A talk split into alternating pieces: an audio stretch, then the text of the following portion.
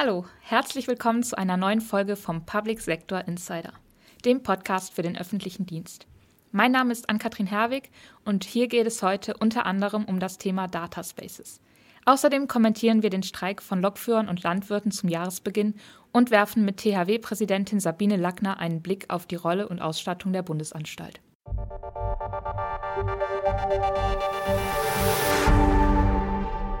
Die ständige Erhebung und Verarbeitung verschiedenster Daten ist aus unserem Alltag nicht mehr wegzudenken und spielt auch im Verkehr eine wichtige Rolle. Ob nun bei KI für selbstfahrende Fahrzeuge oder bei der Routen- und Fahrplanauskunft. Außerdem generieren Fahrzeuge und Nutzende viele Daten, die unter anderem auch bei der Mobilitätswende helfen können. Eine mögliche Verwendung, Data Spaces, hat sich mein Kollege Sven Rudolph angeschaut. Die Mobilitätswende ist eines der großen Ziele der Europäischen Union. Doch sie will mancherorts noch nicht so recht ans Laufen kommen. Eine Lösung, um die Umstellung des Verkehrs auf alternative Antriebe weiter voranzutreiben und den Verkehr als solches zu optimieren, könnte die Etablierung von sogenannten Data Spaces sein. Diese sind vor allem interessant, da die EU die Sammlung von mobilitätsbezogenen Daten bereits stark vorantreibt. So ist ein Zweck der im Oktober letzten Jahres im Vergabesektor an den Start gegangenen E-Form, dass Daten zur Beschaffung des Fuhrparks gesammelt werden. Diese Daten sollten dann unter anderem zur Ermittlung der aktuellen Umstellung auf alternative Antriebe in den Fuhrparks des öffentlichen Sektors geben. Mittels eines Dataspaces können diese und weitere Daten aber noch vielseitiger genutzt werden. Bei einem Dataspace handelt es sich um ein Datennutzungssystem, welches freiwillige sichere Übermittlung von Daten ermöglicht. Die Daten werden dabei aus Gründen des gegenseitigen Nutzens zur Verfügung gestellt. So können zum Beispiel alle Beteiligten in Dataspaces kostensenkende oder effizienzsteigende Erkenntnisse gewinnen oder neue innovative Ansätze der Datennutzung finden. Dataspaces unterscheiden sich von anderen Datenteilprojekten durch ihre dezentrale Infrastruktur. Ein Dataspace lebt aber davon, dass sich viele unterschiedliche Akteure an ihm beteiligen, sowohl aus dem Privatsektor als auch aus dem öffentlichen Sektor. Je größer die Nutzerzahlen und Datenmengen, die zur Verfügung gestellt werden, desto größer auch der potenzielle Nutzen eines Dataspaces. Aber welche konkreten Vorteile bietet ein Dataspace für den Mobilitätssektor? Da Transport und Mobilität zunehmend von Daten getrieben werden, ist die Sammlung derselben für die weitere Entwicklung eines guten Netzes des ÖPNV und eine Optimierung der Fahrzeuge sowie der nötigen Infrastruktur selbst unerlässlich. Damit EU-weite Dataspaces bei der Etablierung effektiv genutzt werden können, gilt es einige Vorkehrungen zu treffen, damit die Etablierung reibungslos verläuft. Vorschläge, welche Punkte bei der Etablierung der Dataspaces gezielt im Mobilitätssektor zu beachten sind und wie Dataspaces in diesem Sektor am effektivsten genutzt werden, liefert eine Studie der EID Urban Mobility. Dem öffentlichen Sektor legen sie nahe, den Umfang der gesammelten Daten auszubauen und klare Strukturen innerhalb der eigenen Verwaltung festzulegen, die sich mit der Nutzung der Dataspaces beschäftigen. Auch die Aufklärung über den Nutzen von Dataspaces für alle potenziellen Stakeholder in Dataspaces sollte eine hohe Priorität einnehmen. Darüber hinaus sollten die einzelnen Mitgliedstaaten der EU sich untereinander besser koordinieren. Dadurch wird gleichzeitig auch der globale Nutzen der Mobilitätsdaten maximiert. Städte und Gemeinden sollten hingegen darüber nachdenken, ob sie gemeinsam mit den Dataspaces digitale Zwillinge etablieren, die sich hervorragend mit den Dataspaces ergänzen. Dataspaces bieten eine große Chance, den Verkehr, der zunehmend von Daten mitgestaltet wird, zu modernisieren und zu optimieren, während gleichzeitig die Sicherheit der eigenen Daten gewährleistet wird. Damit sie ihren vollen Nutzen entfalten können, bedarf es allerdings der Zusammenarbeit möglichst vieler Akteure des Marktes, von der Privatwirtschaft über öffentliche Unternehmen und Lokalverwaltung bis hin zu den Mitgliedstaaten als Ganzes. Kommen wir nun von der Optimierung des Straßenverkehrs zum völligen Verkehrsstillstand. Gleich zum Jahresbeginn machen Protestaktionen und Streiks Reisenden und Pendler Probleme. Lokführer und Landwirte machen von ihren demokratischen Rechten Gebrauch. Aber muss das unbedingt zeitgleich stattfinden? Meine Kollegin Tanja Clement findet nicht. Demonstrationen und das Streikrecht sind wichtige Bestandteile einer Demokratie und sollen an dieser Stelle nicht unnötig in Frage gestellt werden. Aber ist es zu viel verlangt, von den Verantwortlichen ein wenig mehr Umsicht zu fordern? Seit Dezember machten die hohen Pegelstände besonders in Niedersachsen Schlagzeilen.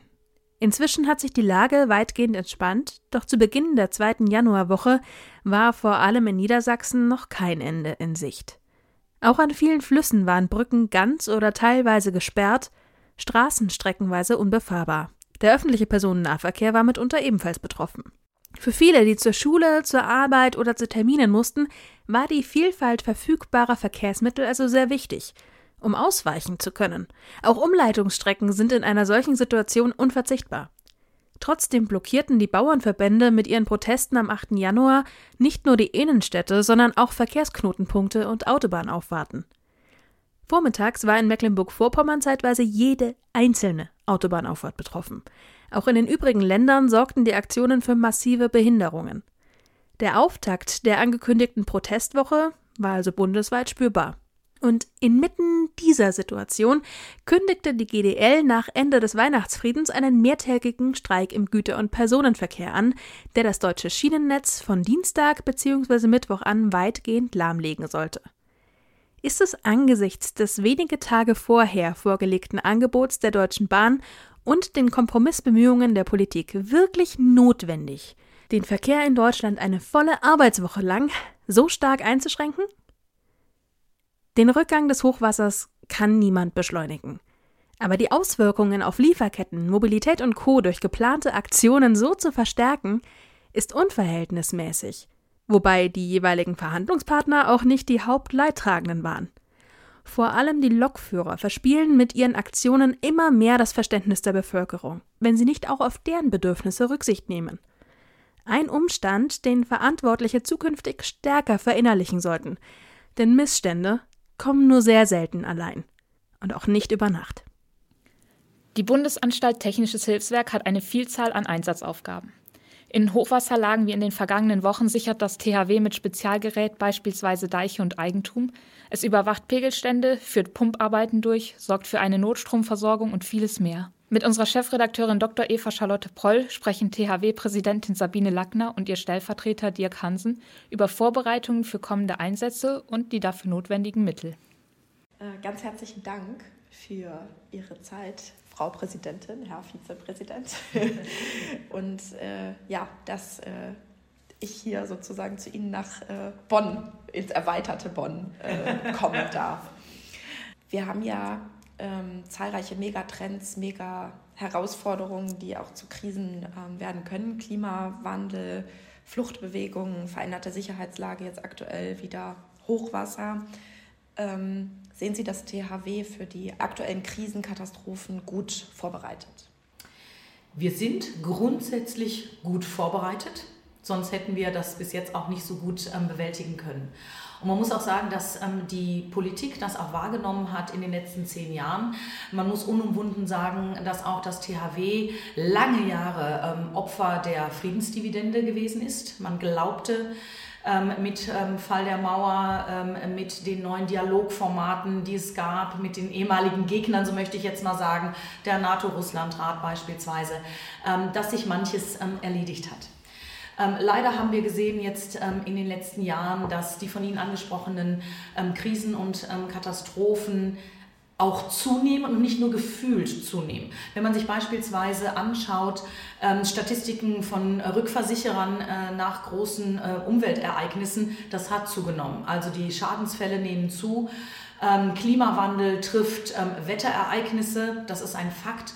Und dadurch wird ähm, manches ähm, deutlich in den Ausmaßen verstärkt. Also beispielsweise durch eine, ein verändertes Klima ziehen bestimmte Wetterereignisse nicht einfach nur durch, sondern bleiben zum Beispiel stehen. Und das löst dann Starkregenereignisse aus.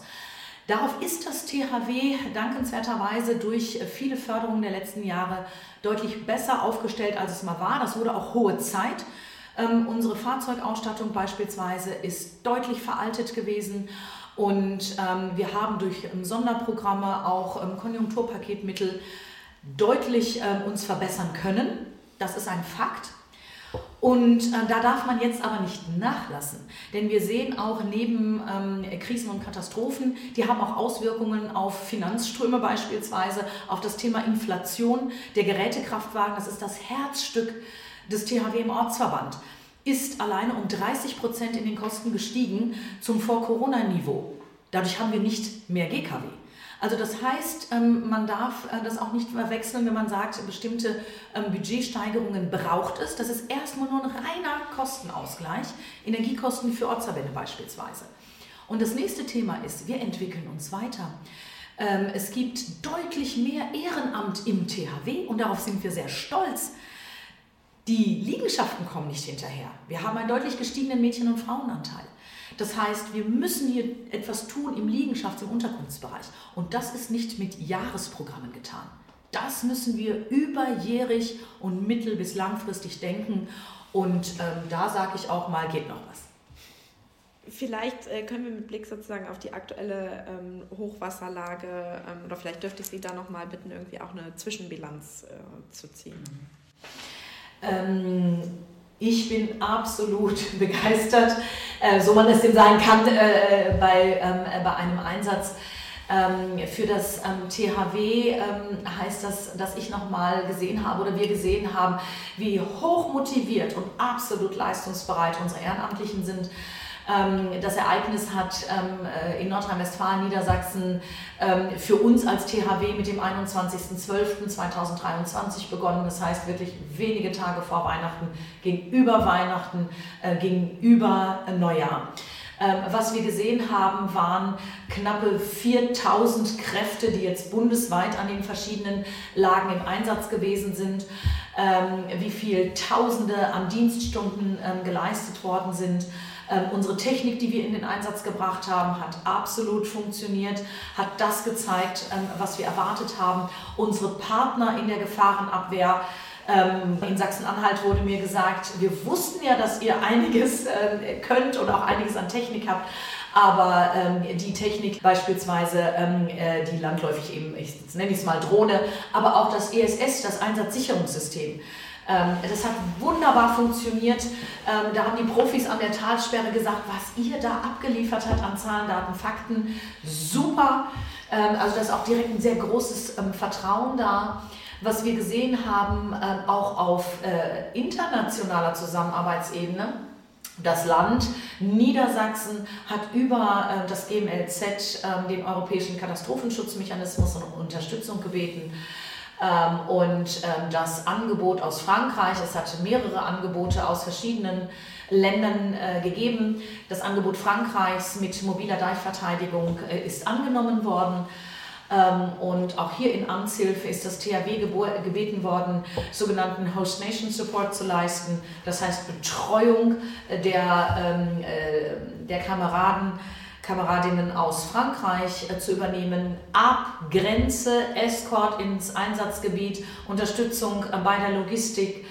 Ähm, das ist eine großartige Leistung gewesen, muss man auch sagen. Das war für uns die erste Erfahrung ähm, äh, in dem Sinne und daraus werden wir auch lernen, aber es hat schon toll funktioniert und wir haben dann auch das Vorauskommando, das französische hier in der THW-Leitung ähm, beim Ausmarsch quasi nochmal empfangen ähm, als BBK und THW, haben uns auch nochmal bedankt.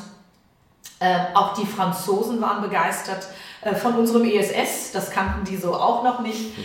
Ähm, also die Zwischenbilanz ist ähm, ähm, tolle Arbeit, jetzt möchte ich mal sagen, unserer Ehrenamtlichen, tolle Arbeit aller Kräfte, die im Einsatz waren, tolle Kooperation mit den Hilfeleistungsorganisationen, mit der Bevölkerung, viele ähm, ähm, Helfende, die gesagt haben, das sind hier unsere Häuser, unsere Dörfer, unsere Gemeinden, hat ähm, wunderbar funktioniert.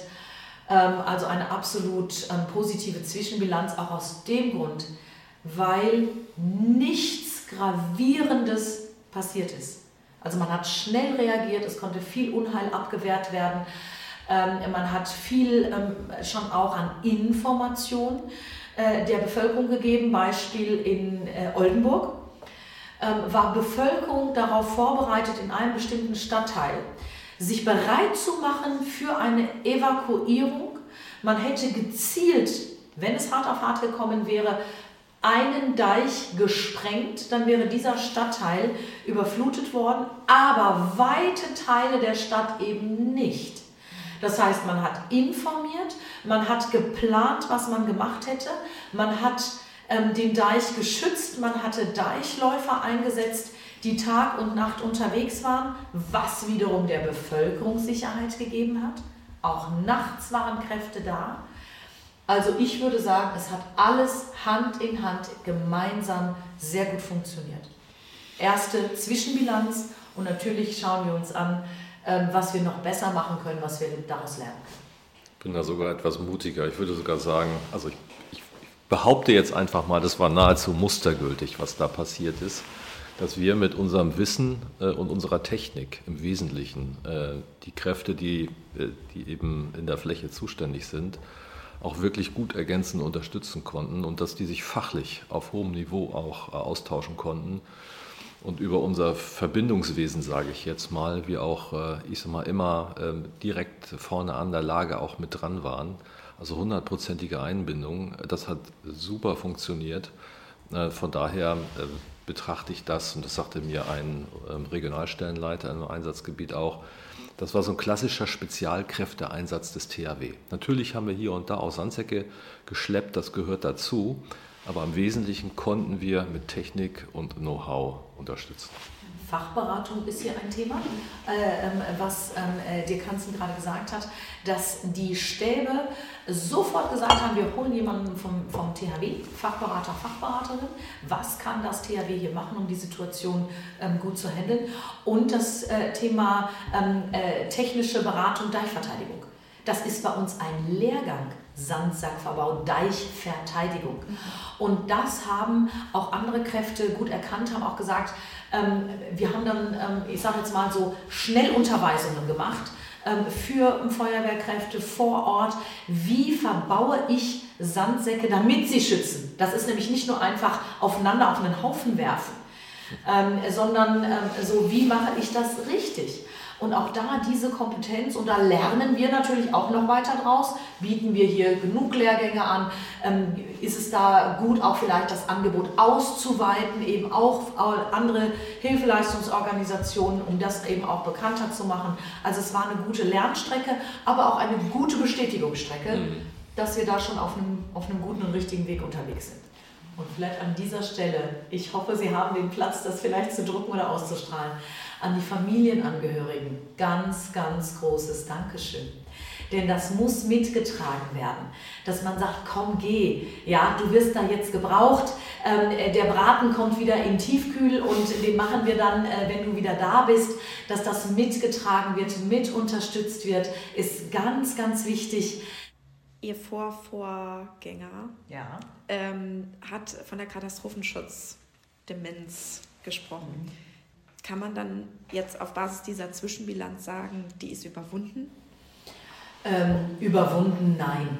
Ähm, das, ähm, das würde ich nicht sagen an der Stelle, aber man hat gelernt. Also was ich ähm, häufig ähm, gefragt werde in Interviews oder wo man auch ähm, ein bisschen immer hinlenken will, ist, es hat ja wieder alles nicht funktioniert und das Management war so schlecht. Ähm, das ist nicht richtig. Also wir haben gelernt, wir haben gelernt und man darf auch nicht vergessen, ein paar Dinge auch ähm, brauchen eine gewisse Zeit. Also wenn die Strukturen, die dann auch tragfähiger sind und zukunftsweisender sind, das braucht etwas Zeit. Denn dieses Konzert aller ähm, äh, Player in diesem Bereich oder aller Akteure, das braucht Abstimmung. Man will es ja auch gut machen und nicht nur schnell machen. Ähm, und da haben Dinge ähm, äh, gut funktioniert. Das muss man nur immer wieder wachhalten, weil wir sehen ja auch in dieser hohen Dynamik, alleine jetzt ähm, der 7. Oktober 23, der Terrorangriff, ja, das größte Massaker an israelischen äh, Staatsangehörigen seit dem Holocaust. Ähm, also es kommen immer wieder neue Herausforderungen. Da muss ich natürlich auch sagen, im ersten Schritt, ich muss reagieren, in einem Einsatz muss ich erstmal reagieren, was dann auch mal wieder einen kleinen Stopp setzt auf weitere Entwicklungen. Wir sehen das selbst im THW. Wir ähm, arbeiten ja auch noch nach ähm, das ähm, Starkregenereignis Bernd.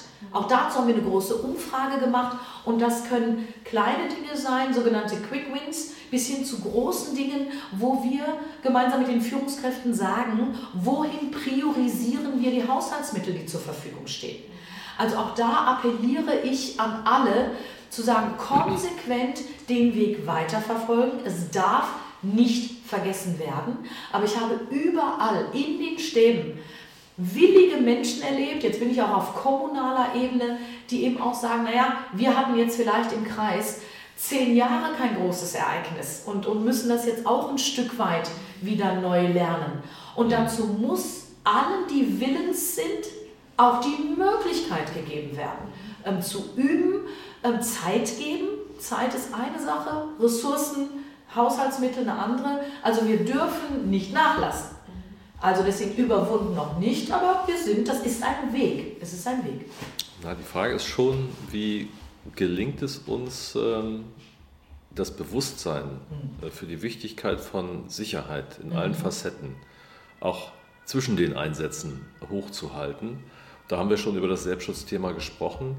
Und es ist ein Stück weit eben auch vielleicht unterschiedlich sicher äh, in unserem äh, schönen Land, äh, so dass ja, ich sage jetzt mal auf der Ebene der Landkreise äh, das Thema auch unterschiedlich relevant ist. Ich sage jetzt mal praktisch relevant. Relevant ist es immer, aber praktisch relevant. Und ich habe auch von einem Kollegen mal gelernt, den Begriff der Truthahnsicherheit. Kennen Sie den? ja. Ähm, der Truthahn glaubt ja, die Welt ist ein Paradies. Aber sein Schicksal ist ja ein anderes. Und, ähm, und das ist eben der Fall, wenn lange nichts passiert, dann sind viele andere Themen wichtig und wichtiger. Und dann passiert was. Und dann stellt man fest, ups, das habe ich ja irgendwie alles gar nicht so bedacht. Und ähm, da müssen wir irgendwie gucken, dass diese, dieses Thema Sicherheit mit einem längeren Atem gedacht wird. Dass es immer eine Grundfinanzierung, sage ich jetzt mal, ein Grundbewusstsein gibt für Sicherheit, äh, an dem wir auch beständig arbeiten müssen. Sonst ist es eins von vielen Themen, was mal mehr und mal weniger wichtig ist. Mhm. Praktisch. Ganz herzlichen Dank für das Gespräch. Sehr Ihnen gerne. Ganz herzlichen Dank. Dankeschön. Mehr zum Hochwassereinsatz und zu den Aufgaben des THW finden Sie bald in der Februarausgabe des Behördenspiegel. Und schon nächsten Dienstag gibt es eine neue Folge Public Sector Insider. Ich freue mich, wenn Sie wieder einschalten. Damit verabschiede ich mich für heute. Danke fürs Zuhören und machen Sie es gut.